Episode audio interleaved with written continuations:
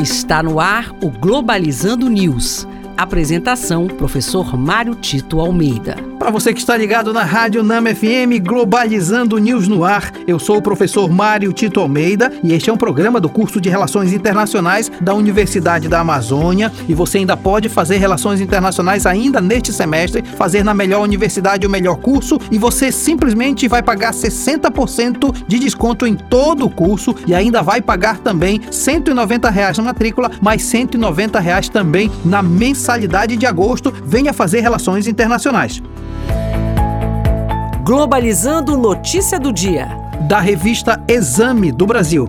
Segundo o diretor do Instituto Butantan, Brasil pode ter 15 milhões de vacinas contra a Covid-19 até o final do ano. Essa é uma notícia também alvissareira, porque o Instituto Butantan é uma respeitada instituição de, de cuidado, de combate, de produção de vacinas, inclusive sobre vários tipos de doenças, e essa afirmação enche de esperança toda a população. É bem verdade que, além da vacina, é preciso manter os cuidados devidos de controle social para que a pandemia não volte a crescer no nosso país. Importante também eh, que o governo possa destinar mais recursos para esses institutos, a fim de, ponto de vista da ciência, possa se produzir ainda mais elementos para o bem-estar da população.